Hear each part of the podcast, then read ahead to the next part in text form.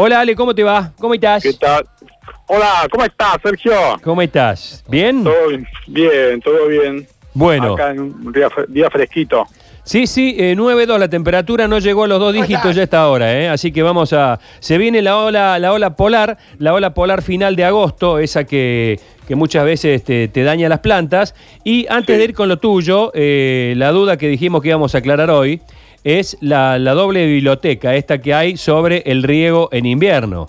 Creo que alguna vez nos dijiste acá algo que yo he practicado siempre, que es el riego en invierno, lejos del horario nocturno, lejos del horario de las heladas, eh, regar hasta, hasta poco después de mediodía, porque el, el agua de noche se congela y le hace mal al césped. Han aparecido nuevas eh, versiones de gente que dice conocer que es preferible que, se, que hay que regar de tarde-noche para que se congele el agua y no se congele el agua del interior de la planta.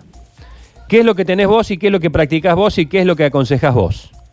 Bien, eh, pero es más o menos lo que vos dijiste y creo que lo hablamos en la primera columna que, que tuvimos que hablamos de las heladas. Sí, En invierno yo por experiencia recomiendo eh, regar lo más temprano posible, a las 6, 7 de la mañana para los que tienen un riego por aspersión que lo pueden programar porque quién se levantaría a esa hora a regar. Y bueno, es mejor hacerlo este, en invierno en, esa, en ese horario porque se levanta la, la helada que cayó a la, a la madrugada o a la casi antes de que salga el sol. o sea, ¿qué, qué horario aconsejás? Desde lo más temprano posible hasta la una, que es cuando más alto está el sol, digamos, en, Claro. en esta época. Con- Y después ya está, ya no regar. Con el tornillo que hace, yo te riego 11 de la mañana, ponele. Claro, por eso digo que la gente tiene riego por aspersión, puede programar el timer para que empiece a regar 6 de la mañana, pero bueno, si lo hace uno a mano, obviamente apenas se levanta o va poniendo el, sapito a la mañana temprano, pero yo digo hasta la una, hasta la una, hasta las dos, porque después el, el sol empieza a descender. En esta época el sol no llega hasta el punto, hasta el punto más alto, digamos, hasta el punto medio, sino que asoma un poquito y después ya empieza a bajar. O sea que vos eh, insistís en que eh, efectivamente eh, el riego a la noche es más dañino para la planta, para el césped. Totalmente, totalmente, sí. Yo no concuerdo con la teoría de que regarlo a la tarde, esto ayuda a que, a que el, digamos, la, el- la helada que caiga se, se hiele o se, endurezca, digamos, con, el- con el agua que está en el césped. Hay que diferenciar entre planta y césped a la hora de este riego, digo, porque planta puede ser una planta que tengamos quizá en una maceta o, o el césped en general, Ale. No, no, No, es lo mismo. El, el césped en sí es una, es una planta, es una gramínea, así que tiene que tener los mismos cuidados que una planta. Bueno, estamos regalando, para los que consulten ahora a Ale, en nuestro espacio de jardinería, estamos regalando una bolsa de urea de Pasto Verde Tienda de Plantas. La podés seguir en Instagram, arroba Pasto Verde Tienda de Plantas. Una bolsa de urea es un buen fertilizante la urea, ¿no? 100%, sí, sí, es nitrógeno, que lo que hace es ayudar a que la planta genere mucha hoja y de buena calidad. Así que súper recomendado para cuando empiecen la lluvia, que nosotros eh, te- tenemos periodo de lluvia entre octubre y marzo, cuando empiecen las lluvias en octubre, ahí empezar a, tirar urea, porque es cuando el, el césped va a tener actividad, digamos. O sea, fertilizarla ahora no es al vicio porque la planta no, no, no está en actividad, está dormida, como se dice.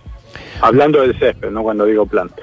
Bueno, eh, tirame el título de lo que has preparado para hoy y ya hay muchas preguntas que llegan al 3513-506-360. Vamos con lo tuyo, Perfecto. Eh, bueno, hoy vamos a hablar de césped. justamente. Algo, claro, exactamente. Y algo importante eh, de la columna de hoy es que césped está mejor adaptado a Córdoba, que eso es lo, a fin de cuentas lo que nos interesa a nosotros, porque el que esté mejor adaptado nos va a dar un menor gasto. Como, como hablaba la, la- esta persona de aguas cordobesas anteriormente, hay que cuidar el agua. Entonces, bueno, siempre sacrificar un poco el gusto por lo que mejor se adapte y genere menos, menos gasto. Bueno, en- básicamente en Córdoba se venden tres tipos de césped, que es la, la bermuda, que es la más clásica de Córdoba, nosotros le decimos gramilla común, y el nombre botánico es eh, Sinodon dactilón. Después tenemos en el puesto número dos el Tifway, que el Tifway es una, es una bermuda, pero híbrida, es una bermuda mejorada que se empezó a usar en campos deportivos, y por último vamos a hablar de la grama bahiana, que es más popular por su belleza que tiene, su exuberancia en la hoja. Pero bueno, es una planta que demanda mucho, eh, mucho más gasto de agua y de cuidados.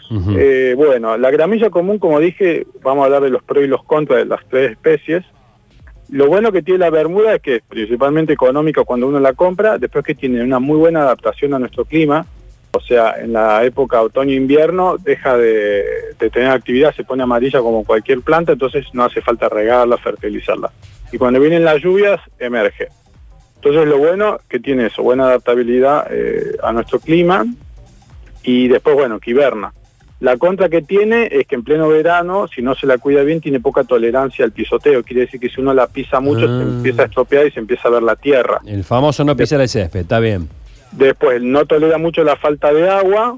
Eh, lo que dije anteriormente sería una se, se dice tendencia al raleo, cuando hay descuido, digamos que, que se empieza a ver la tierra, se empieza a romper la hoja. Y Bien. lo otro que tiene es que tiene, bueno, la fuerte de- esta decrepitud cuando, cuando le da el frío, y lo otro que es eh, un problema es que no tolera la sombra. No se la puede poner a medio sol, tiene que estar siempre ahí a pleno sol. Bien. Y después, bueno, tenemos el Tisway, que dijimos que es una bermuda mejorada eh, este, genéticamente, y esta lo que tiene de bueno es que, re- eh, digamos que de alguna manera enmienda el problema de la bermuda. Esta soporta más el pisoteo y tolera un poquito más la media sombra, el Tisway. La bermuda es la más clásica y por último nos queda la grama bahiana, que hace una cobertura bien espesa, colchonada, o sea que soporta muy bien el pisoteo, siempre está Sí, verde. caminar descalzo por la grama bahiana es un deleite, es hermoso. Claro, pues exactamente, por ese colchón. Obviamente que hay que, después eh, vamos a ver si hablamos del mantenimiento en otro momento, para que lograr ese colchón, porque digamos que si uno no hace mal las cosas, lo va a tener siempre peladita la grama y eso es lo peor que le puede pasar. Y lo otro que tiene la grama bahiana, dijimos, es el colchón este que, que es la trama espesa que se forma. Lo otro positivo es que en invierno, se, en invierno está semiverde, este, tolera más las heladas y tolera más la falta este, de agua. Pero si uno lo quiere tener lindo, lo tiene que regar mucho. Y claro, porque eso viene ¿no? de, de la zona mesopotámica, de mucho calor y mucha agua. Es, claro, es un césped que todavía no, no ha sido este, adap- bien adaptado a Córdoba, digamos. O sea, uno lo, por ejemplo, no se consiguen semillas de grama bahiana, no existen. La gente piensa que es un césped común, pero un césped también es un híbrido. Había, Entonces, bueno, to- eh, había un equipo, ¿cuál es Cerro del Norte? ¿Dónde es? Paraguay. Ah, ¿De Paraguay? Mm. Había un equipo de la B Nacional. ah, eh, Crucero del Norte, de sí, Misiones. de Misiones, bueno, ese tenía el, el campo de juego, era de grama bahiana, Ah. te comía las piernas. Claro. Los jugadores no querían saber nada de ir a jugar allá porque te- eh, ellos estaban entrenados, era como jugar en arena. Claro. Eh, eh, tenía el césped un poquito alto, eh, vos eh, te- querías meter un pique, tiraba la pelota adelante y se te frenaba a los dos metros. Claro. Te comía las piernas. Eh, Crucero del Norte tiene el campo de juego de grama bahiana. Visualmente, Wow. me acuerdo que en la tele se veía distinto que el resto, porque es un césped de, de- de- ¿cómo se le llama? Hoja gruesa. Eh, claro, tiene, exacto, tiene, tiene una, una trama gruesa y la hoja muy ancha. Claro, entonces la que dejás crecer un poco y es pesadísimo. Mira, el en campos deportivos hoy se usa el Tifway. Sí. y ya están los greens de golf. Después, por supuesto, hay, hay, hay mejores eh, me- mejores céspedes para los campos deportivos que, bueno, ya no está a nuestro alcance, que, que, lo, que lo nuestro siempre es más residencial, lo que hay en viveros. Pero lo más específico para, para jugar al fútbol, digamos, en una cancha es poner Tifway. Bueno, eh, te están matando preguntas, así que vamos con las preguntas, sale, que Dale. llegan al 3513-506-360. Eh, los grillos topos me están matando el jardín. ¿Cómo los saco? Pregunta uno por acá. Bueno, tiene que hacer una fumigación con cipermetrina y lo puede hacer con una regadera, preparar y tirar. Igual yo esperaría un poquito más para, para hacer eso. Más cuando vengan los calores. Perfecto. Es muy tóxica la cipermetrina. Sí, sí, Sí. sí, totalmente, totalmente tóxica, así que hay que tener mucho cuidado, hacerlo con guantes y después hacerlo en un lugar abierto, la preparación, no adentro de la cocina, que eso es, Bien. eso es tremendo porque después el químico no sale más, tiene un olor muy fuerte, así que hacerlo en una en un pico en, la, en el patio, la preparación del producto. Eh, eh, ¿La grama bahiana sería el gramillón? Pregunta otro por acá. Es muy buena pregunta, porque se la confunden mucho. No, no, para nada. El gramillón es mi césped preferido porque forma la misma trama compacta que la grama y la diferencia es que tiene una hoja mucho más chiquitita, es un verde pálido, no es brillante como la grama y se consigue en Córdoba pero cuesta y es bastante costosa. Pero no, el gramillón es otra cosa, se dice San Agustín también.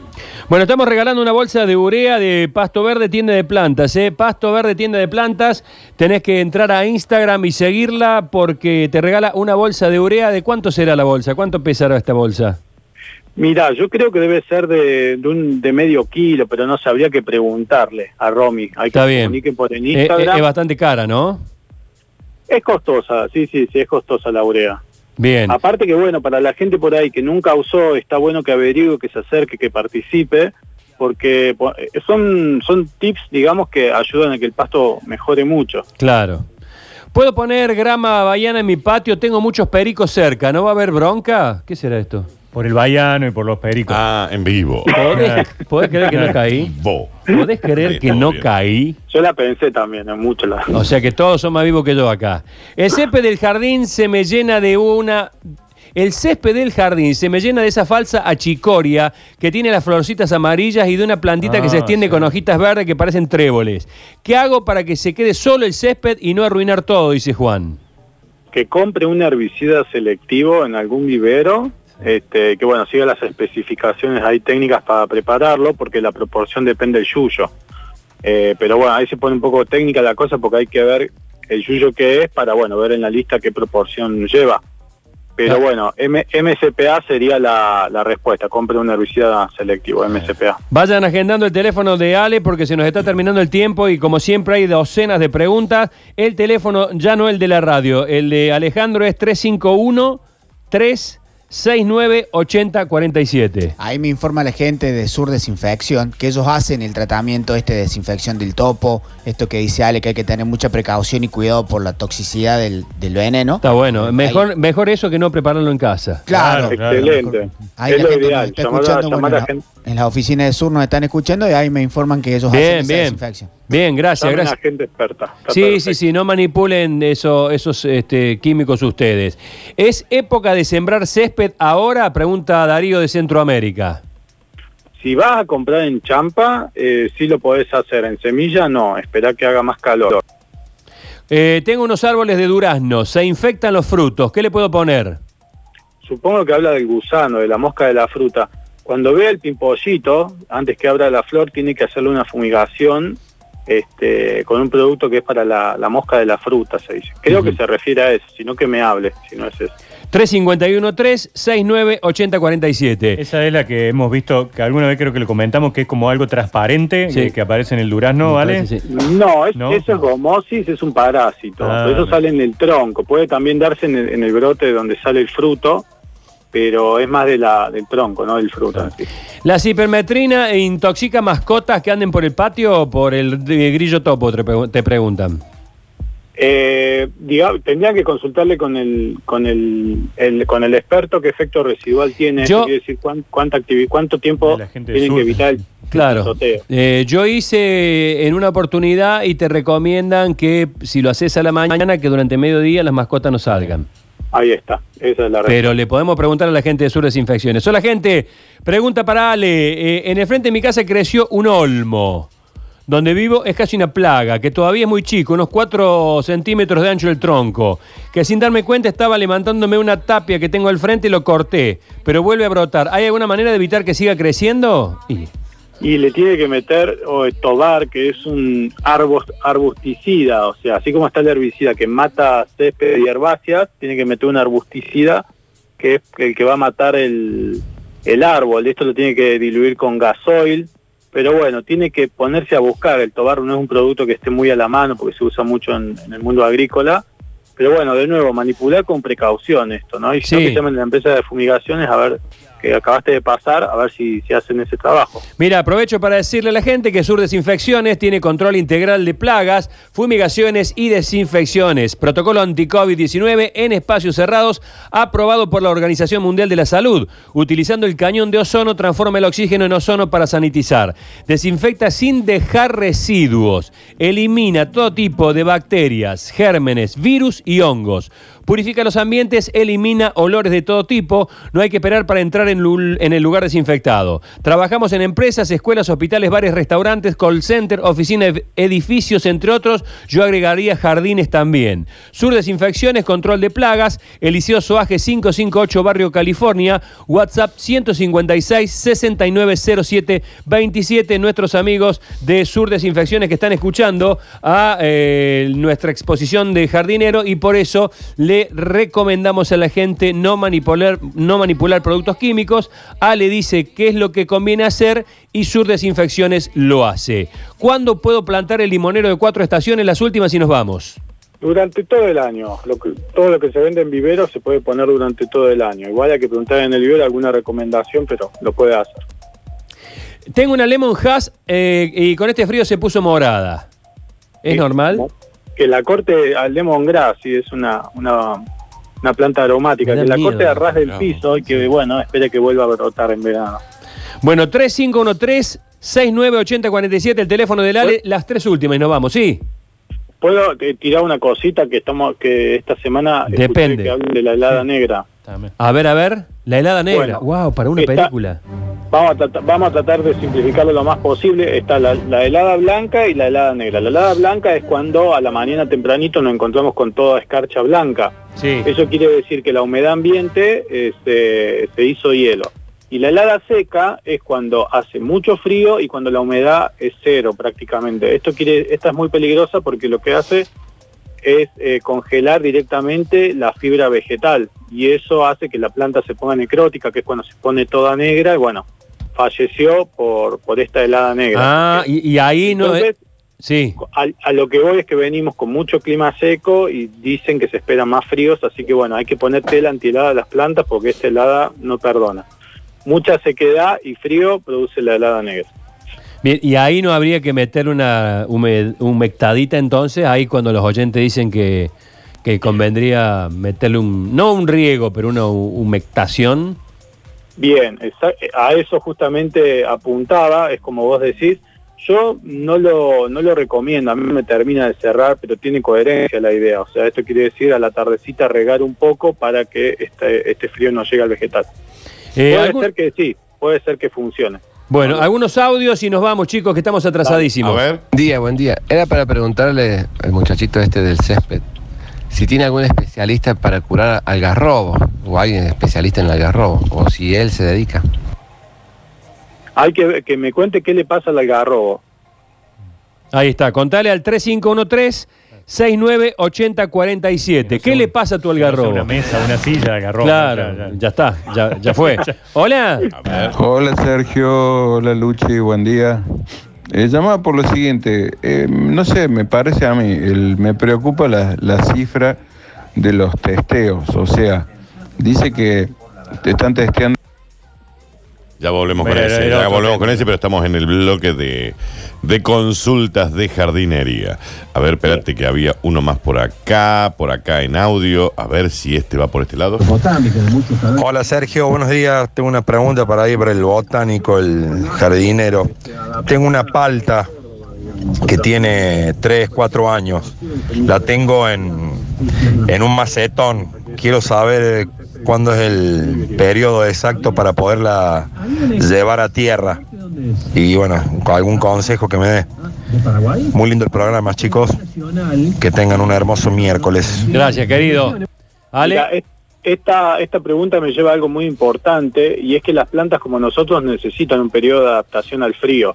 Entonces depende de dónde tenga la palta. Si la plata, si la palta, perdón, está en intemperie a pleno, a pleno frío, digamos, la puede plantar, pero si la tenía en una galería, yo diría que ya no la plante, que espera que venga la primavera-verano, así bueno, pasa el verano y después empieza el otoño y se va adaptando al frío. Porque lo que jode es eso, o sea, es el cambio brusco de frío a calor, digamos.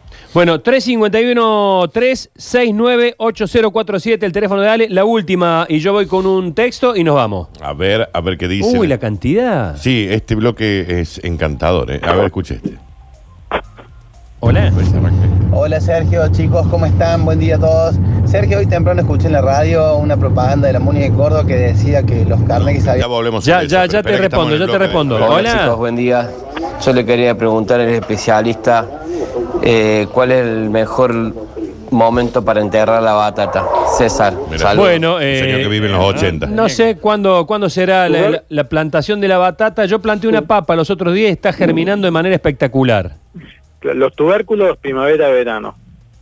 Ah, mira. Bien, bien, un Mira. buen dato. Buen a ver, dato. este que dice. Hola chicos, buen día. Es una pregunta. Tengo en un sector del patio que le da la sombra todo el tiempo, eh, no le da el sol. El pasto no me crece y me crecen muchos tréboles chiquitos.